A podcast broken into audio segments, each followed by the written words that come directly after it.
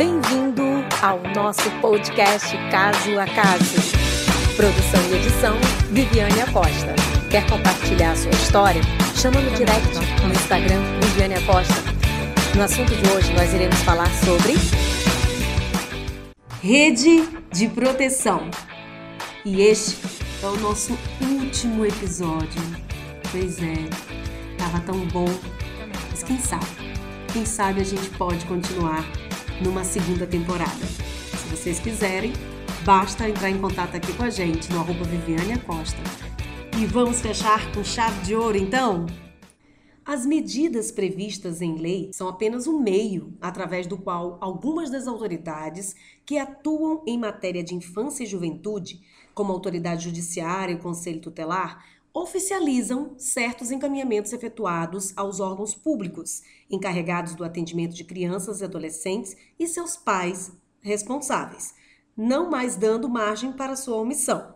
Ocorre que o dever de agir do poder público no sentido da efetivação dos direitos infantos juvenis não possui qualquer ressalva ou condicionante, não sendo assim decorrente ou dependente da aplicação de uma medida qualquer para ser realizada, mas sim resulta da lei e, acima de tudo, da Constituição Federal, que impõe a elaboração e implementação com a maior absoluta prioridade de políticas públicas que obrigatoriamente devem estar à disposição de todos, ou em determinadas situações de quem delas necessite, como é o caso das políticas de assistência social. A rede de proteção é um conjunto de entidades, profissionais e instituições que atuam para garantir apoio e resguardar os direitos de crianças e adolescentes brasileiros. E para falar sobre este assunto, estão aqui comigo as amigas Luciana Oliveira, de São Pedro da Aldeia do Rio de Janeiro, e Angelina Falcão Valente, de Belém do Pará. A Luciana de Oliveira Correia Souza, ela tem especialização em gestão do SUAS, especialização em projetos sociais, Hoje ela é diretora do Departamento de Direitos Humanos, coordenadora da Política de Criança e Adolescente, mas esteve também como presidente do CMDCA por quatro anos e atualmente está como vice-presidente. E Angelina Falcão Valente é bacharel em Ciências Econômicas, ex-assessora especial do FASEPA, ex-conselheira estadual dos Direitos da Criança e do Adolescente, SEDCA, Pará, exercendo atualmente a função de técnica do Núcleo de Planejamento e Projetos da Fundação de Atendimento Socioeducativo do Pará, FASEPA. E aí, como vocês estão? Muito bem e muito feliz de estar nesse momento partilhando, compartilhando as informações de uma causa que, na verdade, é minha. Luciana, como é que você está? Estou bem, bastante feliz né, por, uma, por, por, essa oportunidade. É uma perspectiva, é uma lógica diferente né, de, de informação, Sim. onde a gente pode e, apresentar né, as temáticas. Então, assim, eu estou bastante feliz com esse momento e apreensiva com o resultado também. Realmente é uma maneira nova de estar tá propagando, de estar tá orientando, informando a população. E o podcast é uma maneira também da pessoa gravar, deixar gravado no seu celular né? E depois é, ir lá novamente, pegar informação, a orientação. Caramba, eu, eu eu escutei isso no podcast da Viviane, falando sobre rede de proteção. Vou lá, deixa eu ver o que, que ela tem para falar. Eu lembro que a Luciana falou tal coisa, eu lembro que a Angelina falou tal coisa, e vai lá novamente. Então fica gravado, e aí você vai poder é, baixar no seu celular, ficar arquivado, e você pode mostrar depois, inclusive, na, nas palestras, né? Porque você vai estar tá lá presente. Então, isso é muito bom. Ô, Lu, a gente está falando. Eu vejo, eu queria só é, aproveitar que você falou da importância do podcast, mas eu gostaria de, de, de falar também de um outro viés da inclusão. Claro. Porque a gente está falando né? E assim, as pessoas que têm, uh, são portadoras de algum tipo de deficiência, cegos, né, na verdade, Sim. eles vão estar acompanhando, né, vão estar ouvindo, ouvindo em qualquer lugar, em qualquer espaço, eles vão poder ouvir a mensagem. Então, é uma forma também de inclusão. Perfeito. Eu vejo também por esse viés. É isso, é isso foi criado também nesse sentido. Rede de proteção. Quando a gente fala de rede de proteção, na minha cabeça vem né, tanta gente, mas quem faz parte da rede de proteção? Então, Vivi, a gente pode destacar é, nesse grupo dessa rede de proteção os representantes do poder público e da sociedade civil, como os conselheiros tutelares, que são tão importantes no nosso município, Sim. os promotores, juízes das, das varas da infância e juventude, os defensores públicos e os conselheiros de direito, ao qual eu me incluo hoje também como conselheira né, de direito do CMDCA, do município de São Pedro da Aldeia.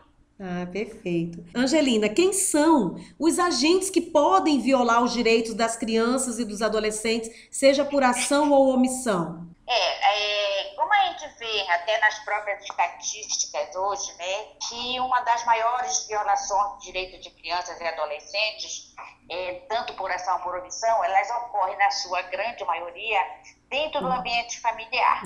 Mas temos a questão da, da, da, da, escola, temos muitas violências na rua, o fato de a gente estar tá vendo crianças e adolescentes em situação de risco é uma violência e infelizmente isso ocorre muito e muita gente nós temos tanto na família quanto fora dela. Mas nas estatísticas a gente sabe hoje que dentro da família é onde ocorre maior índice de violência contra crianças e adolescentes, seja ela sexual, seja ela psicológica, seja ela física, mas nós sabemos que isso, infelizmente, ainda fica muito restrito por ser dentro de um ambiente familiar. Verdade. Mas sabemos que a omissão do Estado também é muito grande, muito forte em termos de políticas públicas. E assim, quando as escolas ainda estavam funcionando, né, minhas amigas, é, a gente ainda tinha essa, esse respaldo, assim, essa resposta imediata da escola, às vezes direto para o conselho tutelar, e, né, e aí a rede começava a funcionar nessa engrenagem toda. Hoje está só dentro de casa. Infelizmente, muitas vezes a gente percebe que essas agressões intrafamiliar não saem para fora, né? Ninguém fica sabendo, fica ali só com eles. Como você mesmo colocou agora, né, Angelina, a questão do abuso sexual. Tem muitas famílias ainda que se calam, se calam de verdade diante dessa situação que é, que é muito agravante, né? E assim. E no... vezes por medo, né? Medo. Muito medo mesmo. E alguns têm desconhecimento até da rede, como a rede funciona, Sim. de buscar o Conselho Tutelar, de buscar o, o Ministério Público, nossos centros de defesa que tem, e realmente acontece. Além de existir a fragilidade da justiça também diante dos fatos, né? Porque muitas vezes é, o algoz ele se torna vítima. Sim. Então, é um outro lado também que, que a gente precisa discutir discutir também, né, que a, a penalidade ela acaba também sendo branda em relação aos casos. Uhum. Então, é, a justiça ainda ela não se não se faz tão presente em relação às questões de violência contra a criança e adolescente no nosso país. Verdade. Ô Lu, e esse trabalho, o que é de fato esse trabalho em rede no serviço social? Então, Vivi, eu já tenho 13 anos de formada como assistente social. Por amor, por vocação, gosto muito da minha profissão. E ao longo desses anos a gente vai aprendendo né, dentro dessa rede, essa rede né, do serviço social, que é o nosso trabalho, que assim, embora essas estruturas, processos né, das políticas sociais sejam mais formais, quando se fala né, em trabalho são as relações sociais entre agentes públicos, neutrais ou que pertencem a essas esferas diferentes do sistema de garantia de direitos da criança e do adolescente. SGDCA, né, é o Sistema de Garantia de Direitos Criança e Adolescente, que dão a real efetividade e eficácia às intervenções.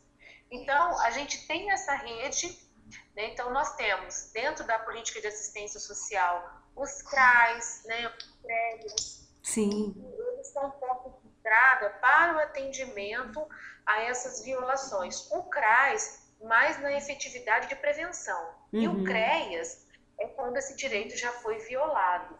Então, a gente, dentro da política de assistência social, o carro-chefe né, é, o, é o atendimento nessas né, famílias, é o acompanhamento dessas famílias então, existe a prevenção, mas existe também quando a violação ela acaba acontecendo, né?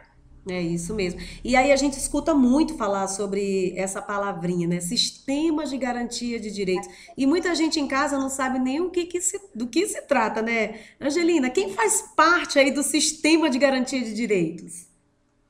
Pois é, falaste uma coisa muito interessante. É, é, as pessoas desconhecem. E eu te digo mais, até às vezes, dentro das nossas instituições onde nós trabalhamos, tem gente que não, que desconhece realmente o que funciona, como é que é o sistema de garantia. Eu acredito. A gente sabe que ele, ele funciona em três eixos, né? Que é a promoção, defesa e o controle. Uhum. E aí, quem faz parte dentro da promoção? As instituições que executam a política de atendimento. E aí vem assistência, saúde, educação, a de atendimento socioeducativo, que é onde eu trabalho. E aí essa rede tem que estar composta, tem que estar articulada. Aí nós temos a defesa, que vem o sistema de segurança e justiça, que vem a defensoria pública, vem os vem o centro de defesa. E vem o controle social, que para mim, sem a menor dúvida, é o mais importante de todos, por conta de estar tá fiscalizando, de estar tá buscando realmente a efetividade das políticas. E aí temos os conselhos de direitos, que são importantíssimos, e aí eu foco nos conselhos municipais de direitos, a importância que eles têm dentro dos municípios para estar tá justamente deliberando, formulando a política de atendimento à criança e ao adolescente, e a partir daí fazer com que toda a sociedade civil, junto com as entidades governamentais, possam estar promovendo defendendo e fazendo esse controle para que a gente realmente tenha a efetividade e a, o cumprimento da Lei 8.069 hoje, que, que, que muitas vezes as pessoas até esquecem que existe. eu hoje trabalho com duas leis, eu trabalho com a 8.069 e com a 12594, que é o SINAS, então é isso uhum. que ocorre. Então, esse é o nosso sistema de garantia, ele tem que estar articulado, tem que estar integrado. E a gente tem muita dificuldade, porque muitas do nossos, até de nossos servidores, às vezes nem conhecem, nem sabem, não é que não conhecem, não sabem como funciona e às vezes acabam atropelando o processo de, de, de trabalho mesmo, de execução da própria é, é, é, política. Então, hoje o nosso sistema de garantia é composto dessas, desses três eixos importantíssimos com todas essas entidades. E o que a gente costuma dizer, né, Vivi, que está lá no Estatuto, que o conjunto de ações articuladas é que vão realmente promover, defender, controlar e garantir o que diz o artigo 4 do Estatuto da Criança e do Adolescente, que são direitos fundamentais. É isso, isso, que a gente tem que. Né? Perfeito, Angelina. É, é, fortalecer. É isso aí. Quando se fala em rede de proteção, nós pensamos logo na garantia de políticas públicas também, né? Especificamente destinado ao atendimento de crianças e adolescentes e suas respectivas famílias. E daí entra o CMDCA, que é o Conselho Municipal dos Direitos da Criança e Adolescente, que é um órgão que formula a política de atendimento à criança e adolescente. Também que se traduz em planos de atendimento intersetoriais, de abrangência decenal, como você acabou de falar, e estes, por sua vez, se materializam em serviços públicos e programas de atendimento executados, inclusive, por entidades não governamentais, cuja atuação deve normatizar e controlar de modo a assegurar o respeito às normas e à própria política por eles oficialmente instituída. Só para completar também o que você está falando, viu, Angelina? Agora, vocês ah, duas. Vocês duas que já fizeram parte do Conselho Municipal, né? Angelina, você faz parte agora é, das questões do SINASE, agora você trabalha com medida socioeducativa, não é isso? E a, e a Luciana, que também faz parte ainda né, do CMDCA, e vocês atuam em prol da criança ou adolescente. Eu queria que cada uma de vocês pudesse me falar um pouco sobre o trabalho de vocês e a atuação. É, eu fiquei quatro anos no conselho como dois anos como suplente e depois eu comecei, né, eu assumi a presidência do conselho, é, onde a gente tem muitos desafios. Eu acho que um dos desafios é a gente é, manter periodicamente as nossas reuniões ordinárias, a construção do plano de ação, do plano de aplicação, né, a aprovação né, de, to, de tudo que é construído dentro desse, desse plano de ação, mais o orçamento, criança e adolescente. Então, é, a questão da fiscalização às entidades, isso são atribuições né, dos conselheiros, nós somos regidos por um regimento, a gente tem lei, então, assim, tudo isso a gente precisa estar tá, o tempo todo é, é, articulando junto com o Conselho da Criança e do Adolescente, né? Uhum. É, o Conselho de São Pedro, ele está é, ligado né, à Secretaria de Assistência Social e Direitos Humanos. Nós tivemos muitos desafios, eles foi realizar um diagnóstico criança e adolescente, ao qual ainda nós não conseguimos, mas estamos tentando pactuar junto às instituições é, acadêmicas aqui da, da região. e uh, tentamos, tentamos é, é, realizar e realizamos a campanha de dedução do imposto de renda, porque até então nós não tínhamos um fundo específico para isso e conseguimos, fizemos uma articulação muito grande com a nossa rede aqui do município, com é, associação comercial, Lions Club, Rotary, OAB, então, assim, a gente conseguiu articular com a comunidade a importância do imposto de renda para a gente desenvolver projetos sociais, realizamos o financiamento de vários projetos para as instituições, estavam inscritas, que estão inscritas no Conselho da Criança e do Adolescente também, ao qual é uma atribuição do Conselho né, certificar as instituições que atendem criança e adolescente de acordo com os critérios estabelecidos né, pelo Conselho da Criança e do Adolescente. Então, você acha que tem muita coisa para a gente poder falar, né, Angelina? Em relação é, verdade, a, a essa questão né, das atribuições, das competências. Então, assim, eu, eu, eu, eu me coloco muito nesse, nesse lugar de aprendiz. O tempo todo, né, a gente está aprendendo, mas a gente está mas a gente também está articulando, né? Então, assim, aqui na região dos lagos, a gente tem porta aberta com todos os conselhos, a gente consegue conversar, apresentar as nossas dificuldades, o que, que a gente pode fazer, melhorar. Então, a gente vai aprendendo com os municípios.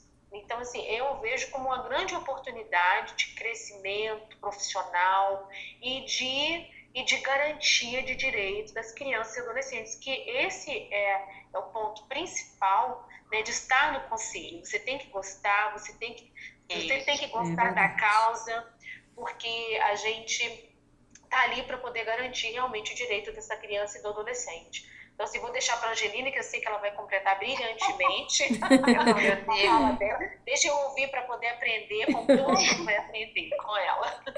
Olha, você falou, você falou uma coisa certíssima. Nós estamos sempre aprendendo. Eu costumo sempre dizer nas minhas falas que no dia que alguém disser que sabe tudo, tem que encomendar o caixão para morrer. Porque é, é, é, ninguém sabe tudo. Nós Verdade. estamos aprendendo no nosso dia a dia.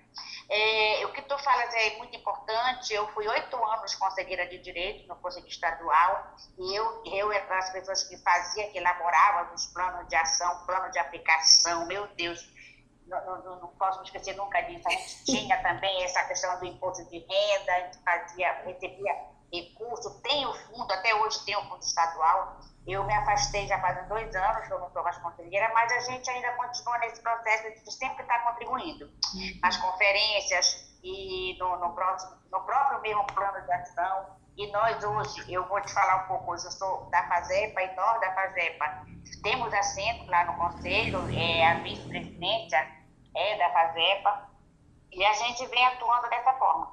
Então, a, a, o nosso trabalho dentro da medida socioeducativa, hoje a gente tem um plano estadual de atendimento socioeducativo, que inclusive já foi aprovado pelo Conselho com algumas ressalvas. Aí nós tivemos que fazer alguns ajustes, ele vai retornar agora para o Conselho, para que seja novamente, não digo aprovado, mas que seja realmente dentro daquilo que o Conselho colocou, é, é, se sinta contemplado, para que a gente possa dar continuidade.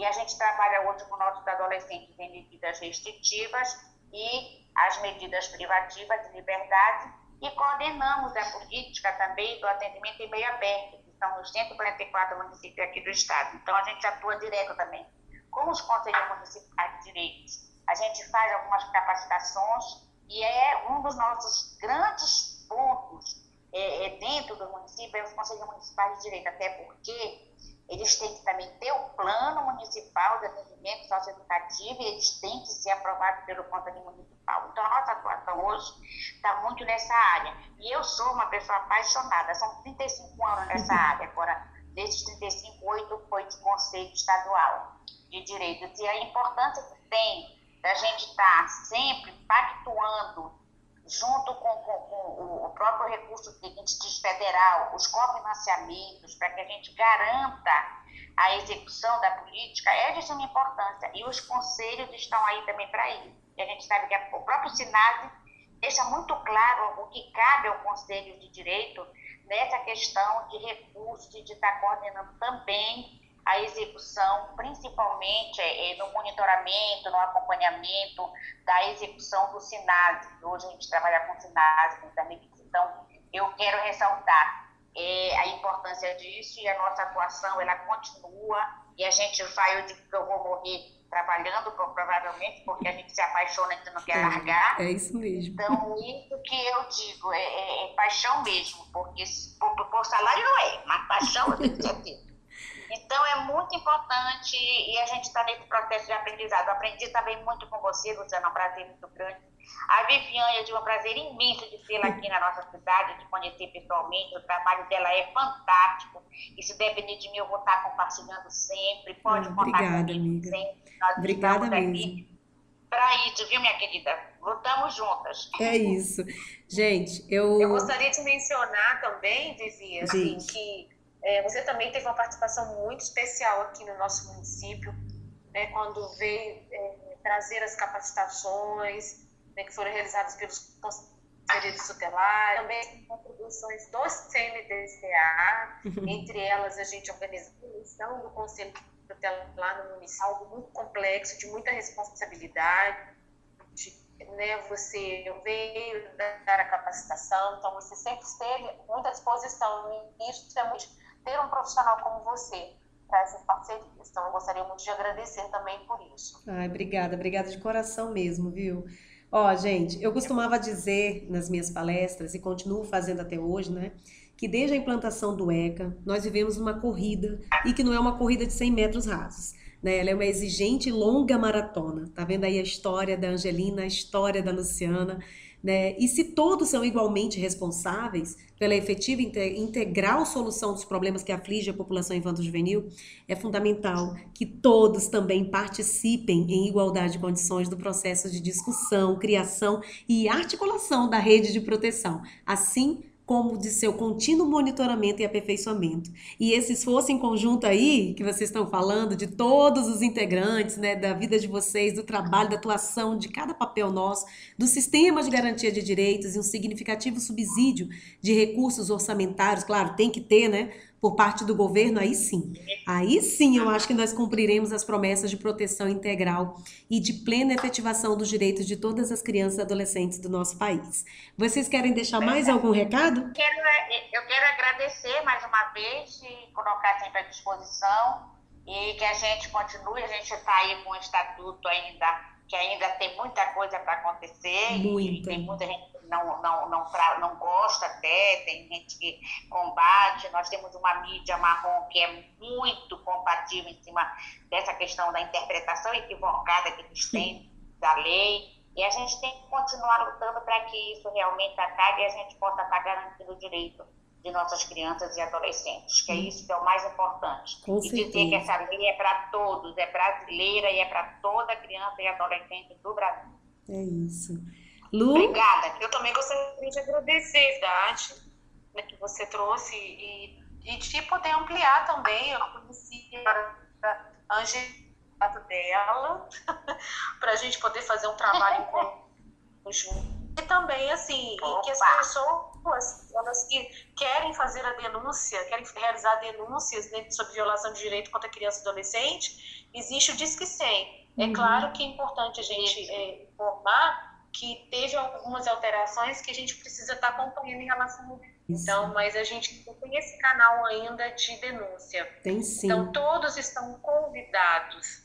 Ah, porque todos, como Vivi já me ensinou, o artigo 70, né, Vivi? É isso. É dever de todos. É. Então ficou na minha cabeça, tá, Vivi? Artigo é 70. Isso. Artigo não 70. Que é, que é do vizinho X, do vizinho Y, gente. É dever de todos velar pela vida da criança e do adolescente. Então, é um convite que eu faço para todo mundo e eu agradeço. Gratidão por este momento, tá, minha querida? Gente, eu tô arrepiada aqui, eu tô muito emotiva já, né? e assim, é o último episódio que a gente tá gravando, né, do todo podcast. E aqui comigo, essas duas mulheres fortes, destemidas e ainda na luta pela garantia de crianças, dos direitos das crianças e dos adolescentes. Muito obrigada, Luciana. Muito obrigada, Angelina. E fiquem com Deus todo mundo, tá bom? Amém. Para todos, vocês Amém. também. Um abraço.